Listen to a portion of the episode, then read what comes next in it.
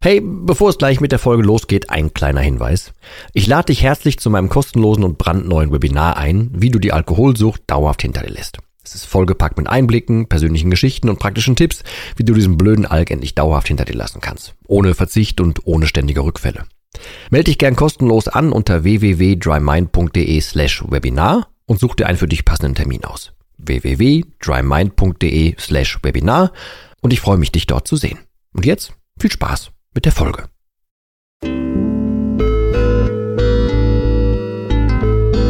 Nüchtern betrachtet. Der Nie wieder Alkohol Podcast.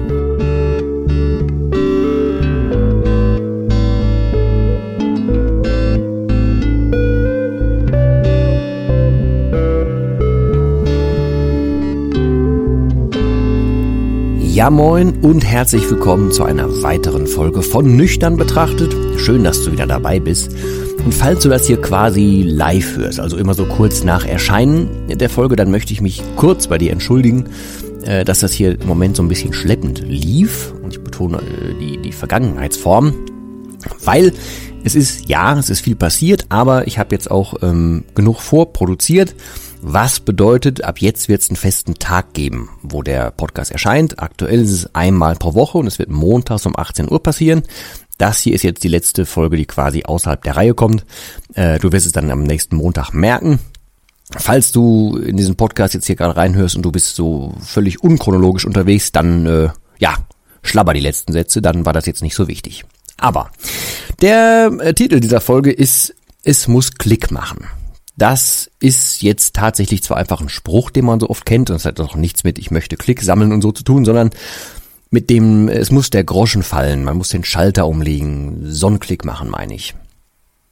Wir haben schon öfter über Willenskraft und so diese Herangehensweise mit, naja, also einer Pseudo-Überzeugung quasi gesprochen, wenn man sich also einredet, dass man aufhören möchte, wenn man sagt, es wäre vernünftig aufzuhören und so weiter. Also wenn man noch mit Argumenten sich selber überzeugen muss.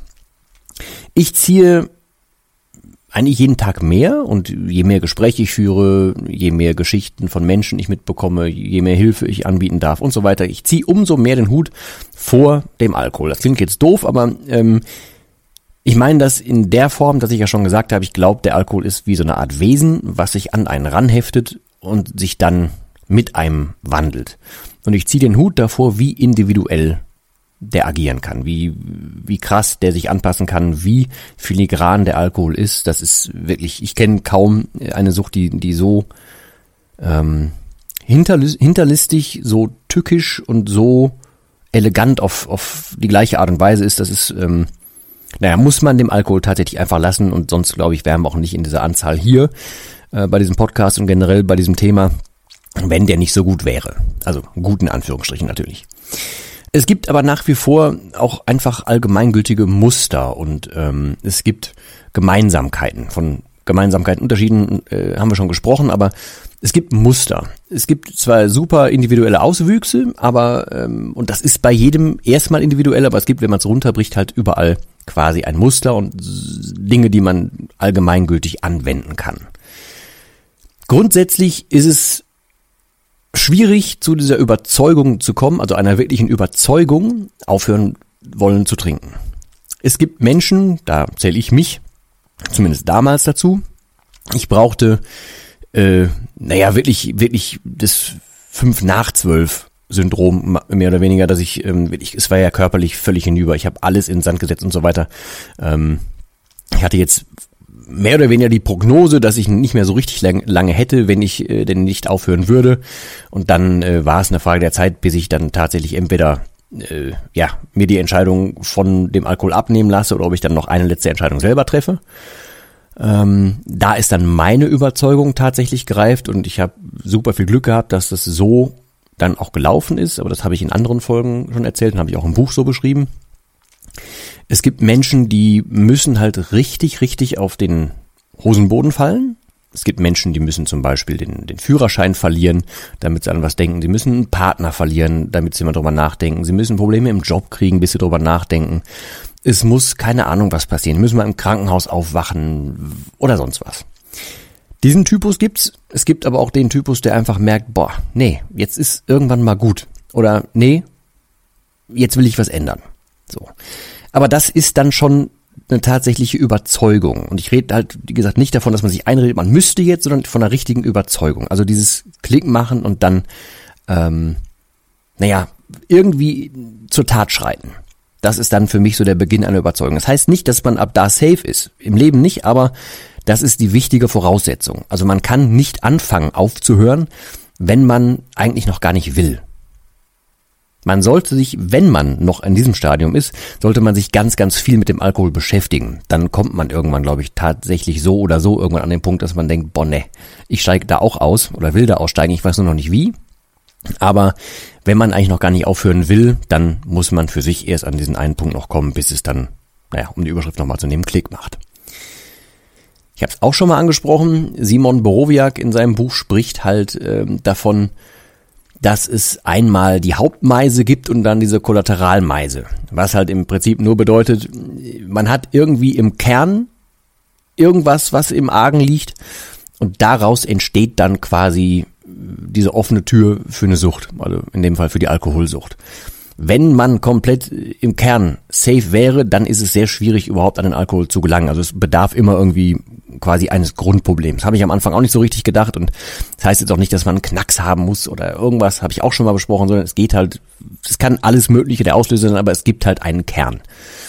Und deswegen, ich habe inzwischen, und das eins dieser Muster, um mal diese große Klammer zu kriegen, äh, für mich inzwischen rausgefunden, dass es tatsächlich zu 99 Prozent eigentlich überall gilt, ähm, dass man zweierlei Dinge angehen sollte, wenn man einmal zu einer Überzeugung gelangt ist, dass man aufhören möchte. Das eine ist, man nimmt sich Werkzeuge an die Hand, wie man damit umgeht und sich halt weiter schärft.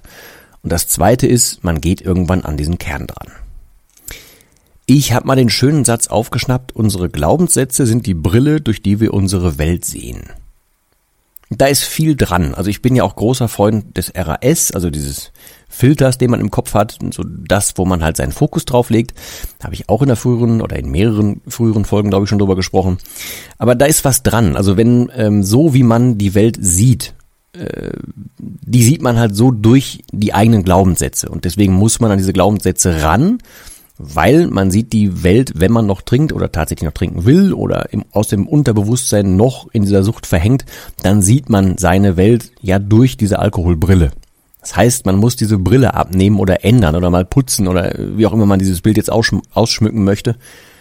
Es geht darum, äh, anfangs, und das ist das Werkzeug, den Alkohol mal komplett anders zu sehen. Das machen viele überhaupt nicht. Viele kommen erst darauf, wenn ich dann zum Beispiel Kontakt mit denen habe. Jetzt, das liegt nicht an mir, sondern das Wissen möchte ich ja nach draußen hauen. Deswegen auch diese Folge hier. Es ist komplett sinnvoll, den Alkohol mal als das zu sehen, was er ist. Also per Definition mal zu sehen, was er ist, mal nicht romantisiert zu sehen, was der mit einem eigentlich macht, was man durch den Alkohol gemacht hat, was man überhaupt so an falschen Synapsen zum Alkohol im Kopf hat, also was man für falsche Bilder im Kopf hat, welche Vorstellungen man, man so mit sich rumträgt, die halt überhaupt nicht stimmen, sondern die man sich einfach so eingeredet oder eingeprägt hat oder einfach so abgespeichert hat, ohne dass man die jemals wieder hinterfragt hat. Das ist so der erste Schritt. Das sind diese Werkzeuge, die man macht, so dass man halt einfach ähm, naja, tatsächlich einen anderen Blick auf Dinge bekommt und auch einen anderen Fokus auf, auf andere Dinge bekommt.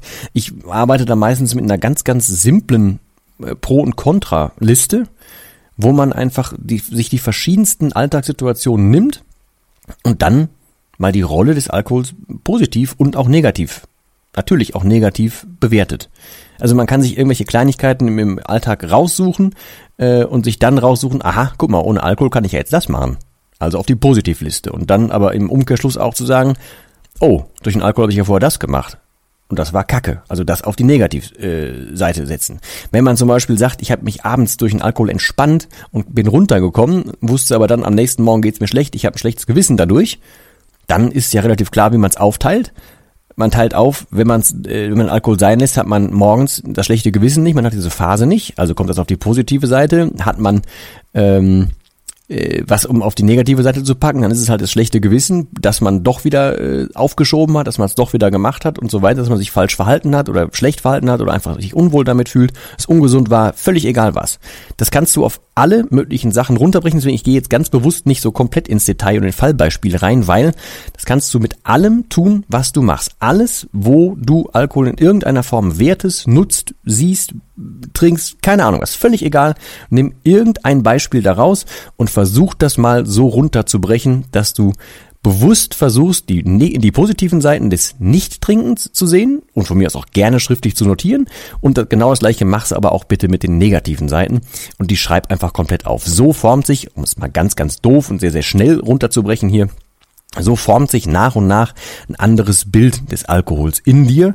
Äh, und das ist so das Werkzeug, auf dem man sehr, sehr viel aufbauen kann, um dich für den Alltag zu rüsten. Wenn du zum Beispiel gerade aufgehört hast oder du gerade aufhören willst und so die ersten Schritte machst, dann kannst du super viel mit diesem Werkzeug machen äh, und damit wirklich eine große Zeit am Anfang überbrücken äh, bis nach und nach diese Überzeugung reift, bis du nach und nach etwas andere Glaubenssätze kriegst äh, und bis dann RAS im Kopf irgendwann nach und nach anders arbeitet. Und das ist erstmal so der erste Modus, der erste Schritt, das erste Muster, das, was ich meinte, das Muster der Werkzeuge.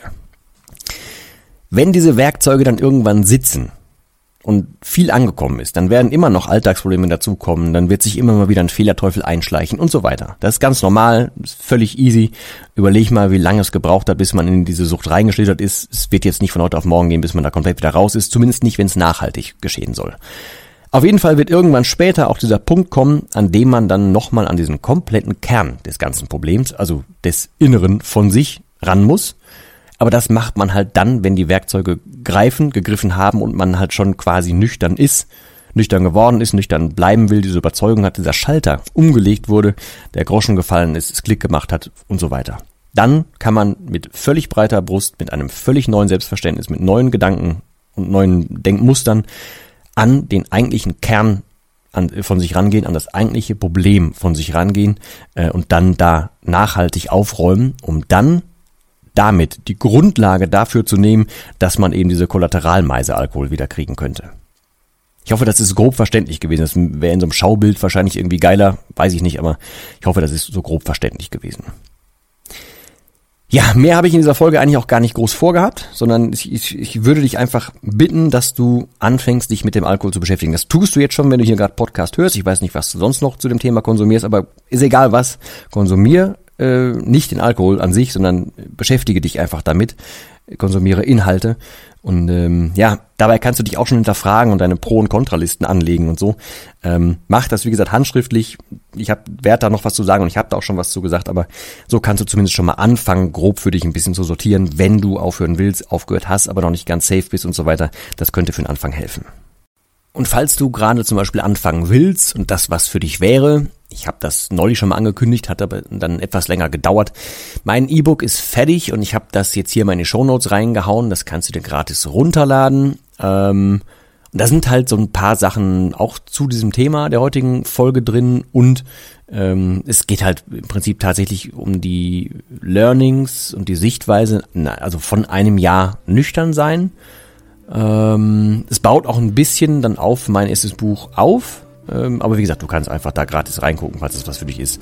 Und du irgendwo gerade mit dem Konsumieren von Inhalten dazu anfangen möchtest. Ansonsten bedanke ich mich fürs Zuhören. Wir hören uns dann spätestens nächsten Montag äh, tatsächlich wieder. Ab da dann jetzt, wie gesagt, regelmäßiger. Und äh, ja, ich wünsche dir weiterhin nur das Beste. Ich bedanke mich für sämtliches Feedback, freue mich aber weiterhin auf Feedback und bei Fragen und so einfach immer anhauen. Alles in den Show Notes.